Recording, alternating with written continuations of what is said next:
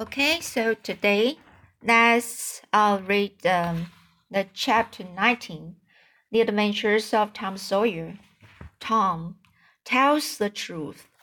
Tom arrived at home in a dreary mood, and the first thing this aunt, his aunt said to him showed him that he had brought his sorrows to an unpromising market. Tom, I've a notion to skin you alive. Auntie, what have I done? Well, you've a done alone. Here I go over to Sereny Harper like an old softy, expecting I'm going to make her believe the old that rubbish about that dream. When lo and behold, you should find out from Joe that you was over here and heard all the talk we had that night. Tom, I don't know what is to become of a boy they will act like. It makes me feel so bad to think you could let me go to Sereny Harper and make such a fool of myself and nerve never said a word. This was a new aspect of the thing. His smartness of the morning had seemed to Tom a good joke before, and very ingenious. It merely looked mean and shabby now. He hung his head and could not think of anything to say for a moment. Then he said, Auntie, I wish I hadn't done it, but I didn't think. Oh, child, you never think. You never think of anything but your own selfishness. You could think to come all the way over here from Jackson's Island in the night to laugh at our troubles and you could think to fool me with the lie about a dream, but you couldn't ever think to pity us and save us from sorrow. Auntie, I know not it was mean, but I didn't mean to be mean. I didn't honest. And besides, I didn't come over here to laugh at you that night. What did you come for then? It was to tell you not to be uneasy about us because we hadn't got drowned. Tom, Tom, I would be the thankfully, thankfullest soul in this world if I could believe you ever had as good a thought as that. But you know you never did, and I know it, Tom. Indeed, indeed, I did, Auntie. I wish I may never stir if I didn't. Oh, Tom, don't lie. Don't do it. It only makes things a hundred times worse. It ain't a lie, Auntie. It's the truth. I wanted to keep you from grieving. That was all that made me come. I'd give the whole world to believe that. It would cover up a power of sins, Tom. I'd most be glad you'd run off and it so bad. But it ain't reasonable, because why didn't you tell me, child? Why, you see, when you got to talking about the funeral, I just got all full of the idea of our coming and hiding in the church, and I couldn't somehow bear to spoil it. So I just put the bark back in my pocket and kept mum. What bark? The bark I had wrote on to tell you which which gone pirating. I wish now you'd wake wake up when I kissed you. I do, honest. The hard lines in his aunt's face relaxed, and a sudden tenderness dawned in her eyes. Did you kiss me, Tom? Why, yes, I did. Are you sure you did, Tom? Why, yes, I did, Auntie, certain sure. What did you kiss me for, Tom? Because I loved you so, and you late there morning, and I was so sorry. The words sounded like truth. The, the old lady could not hide a tremor in her voice when she said, Kiss me again, Tom, and be off with you to school now, and don't bother me any more. The moment he was gone, she ran to a closet and got out the ruin of a jacket which Tom had gone pirating in. Then she stopped with it in her hand and said to herself, No, I don't dare. Poor boy, I reckon he's lied about it, but it's a blessed, blessed lie. There's such a comfort come from it. I hope the Lord, I know the Lord will forgive him, because there was such good-hearted, good-heartedness in him. To tell it, but I don't want to find out it's a lie. I won't look. She put the jacket away and stood by musing a minute. Twice she put out her hand to take the garment again, and twice she refrained. Once more she ventured, and this time she fortified herself with the thought, It's a good lie. It's a good lie. I won't let it grieve me. So she searched the jacket pocket. A moment later, she was reading Tom's piece of bark through flowing tears and saying, I could forgive the boy now if he'd committed a million sins. So now, chapter 20 Becky in the dilemma, Tom's nobility asserts, asserts itself. There was something about Aunt Polly's manner when she kissed Tom that swept away his low spirits and made him light-hearted and happy again. He started to school and had the luck of coming upon Becky Thatcher at the head of the meadow lane. His mood always determined his manner. Without a moment, without a moment's hesitation, he ran to her and said, I acted mighty mean today, Becky, and I'm so sorry. I won't ever, ever do late away again, as long as ever I live. Please make up, won't you? The girl stopped and looked him scornfully in the face. I will thank you to keep yourself to yourself, Mr. Thomas Sawyer. I will never speak to you again. She tossed her head and passed on. Tom was so stunned that he had not even presence of mind enough to say, Who cares, Miss Smarty? Auntie, until the, the right time to, to say it had gone by, gone by. So he said nothing, but he was in a fine rage. Nevertheless, he mopped into the schoolyard wishing she were a boy, and imagined how he could trounce, trounce, trounce, trounce, her if she were. Her, he presently encountered her and delivered a stinging remark as he passed. She hurled one in return, and the angry breach was complete.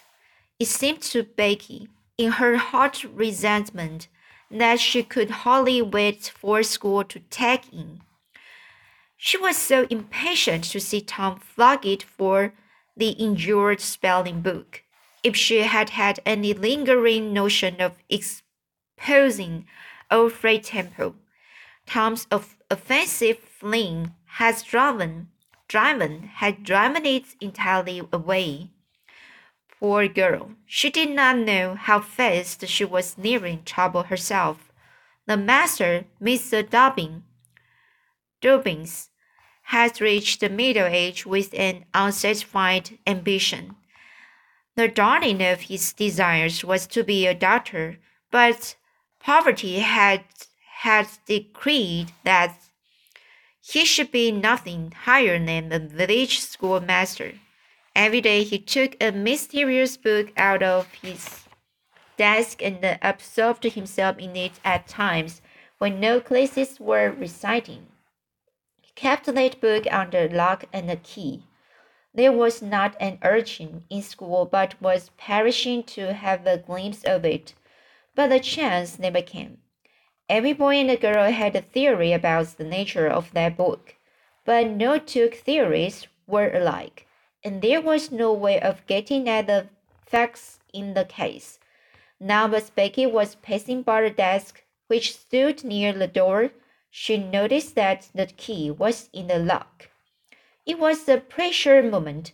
She glanced around, found herself alone, and the next instant she had the book in her hands the title page, Professor Somebody Somebody's Anatomy, carries no information to her mind, so she began to turn the leaves. She came at once upon a handsome, a handsomely engraved and um, colored frontispiece. Sorry, and uh, and uh, she came at once upon a handsomely engraved and colored front front frontispiece, a human figure, stark stark naked. At that moment, a shadow fell on the page, and Tom Sawyer stepped in, the, in at the door and caught a glimpse, glimpse of the picture. Becky snatched at the book to close it, and I had the hard luck to, to tear the picture page half down the middle. She thrust the volume into the desk, turned the key, and burst out crying with shame and vexation. Tom Sawyer, you are just as mean as you can be. To sneak up on a person and look at what they are looking at. How could I know you was looking at anything? You ought to be ashamed of yourself, Tom Sawyer. You know you are going to tell on me. And oh, what shall I do? What shall I do? I will be whipped. And I never was whipped in school. Then she stamped her little foot and said, be so mean if you want to. I know something that's that's going to happen. You just wait and you will see. Headful, headful, headful. And she flung out of the house with a new explosion of crying. Tom stood, stood still, rather flustered by this onslaught. Presently, he said to himself, What a curious kind of a fool a girl is. Never been licked in school? Shucks. What's the linking? That's just like a girl. They are so thin skinned and chicken hearted. Well, of course, I ain't going to tell old Dobbins on this little fool, because there's other ways of getting even on her. They ain't so mean. But what of it? Old Dobbins will ask who it was tore this book. Nobody will answer then he will do just the way he always does ask, ask first one and then the other. And when he comes to the right girl, he will know it without any telling. telling. Girls' faces always tell on them. They aren't got any backbone. She will get licked. Well, it's a kind of a tight place for Becky Thatcher because there aren't any way out of it. Tom can't the thing a moment longer and then added, All right, no, she'd like to see me in just such a fix. Let her sweat it out. Tom joined the mob of skylarking scholars outside. In a few moments, the master arrived and school took in. Tom did not feel a strong interest in his studies. Every time he stole a glance at the glow, side of the room, Becky's face troubled him. Considering own things, he did not want to pity her, and yet it was all he could do to help it. He could get up no exultation that was really worthy the name. Presently, the spelling book discovery was made and Tom's mind was entirely full of his own matters for a while after that. Becky roused up from her lethargy of distress and showed good interest in the proceedings. She did not expect that Tom could get out of his trouble by denying that he split the ink, the ink on the book himself. And she was right. The denial only seemed to make the thing worse for Tom. Becky supposed she would be glad of that, and she tried to believe she was glad of it, but she found she was not certain. When the worst came to the worst, she had an impulse to get up and tell on off, tell on Temple, but she made an effort and forced herself to keep still. Because, said she to herself, he will tell about me. Tearing the picture, sure. I wouldn't say a word not to save his life. Tom took his whipping and went back to his seat, not at all broken hearted, for he thought it was possible that he had unknowingly upset the ink on the spelling book himself, in some skylark. In some skylarking about. He had denied it for form's sake, for form's sake, and because it was custom, and had stuck to the denial from principle. A whole hour drifted by. The master sat nodding on his throne.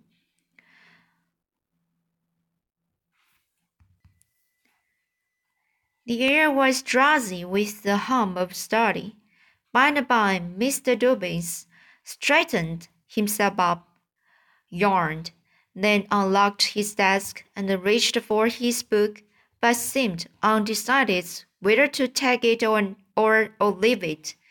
Most of the pupils glanced up languidly, but there were two among them that watched his movements with intent eyes. Mr. Dobbins fingered his book absently for a while, then took it out and settled, himself in his chair to read. Tom shot a glance at Becky. He had seen a haunted and helpless rabbit look as she did, with the gun leveled at his head. Instantly, he forgot his quarrel with her. Quick, something must be done. Done in a flash, too. But the very imminence of the emergency paralyzed his invention. Good. He had an inspiration. He would run and snatch the book, spring through the door, and fly. But his resolution shook for one little instant, and the chance was lost. The master opened the volume. If Tom only had the wasted opportunity back again. Too late. There was no help for Becky now, he saw. The next moment, the master faced the, the school. Every eye sunk under his gaze. There was that in it which smoke smote even the innocent with fear. There was silence while one might count ten. The master was scaring his wrath. Then he spoke. Who tore this book? There was not a sound. One could have heard a pin drop. The stillness continued. The master searched face after face for signs of guilt. Benjamin Rogers, did you tear this book? A denial, another pause. Je Joseph Harper, did you? Another denial. Tom's uneasiness grew more and more intense under the slow torture of these proceedings. The master scanned the ranks of the boys, considered a while, then turned to the girls.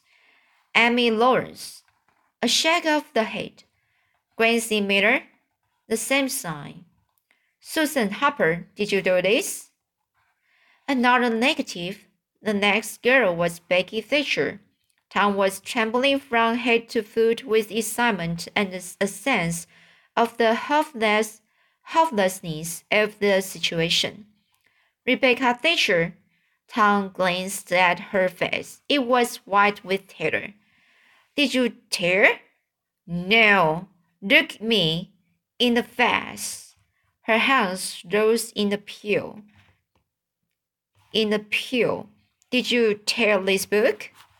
A thought shot like lightning through Tom's brain. He sprang to his feet and shouted, I done it!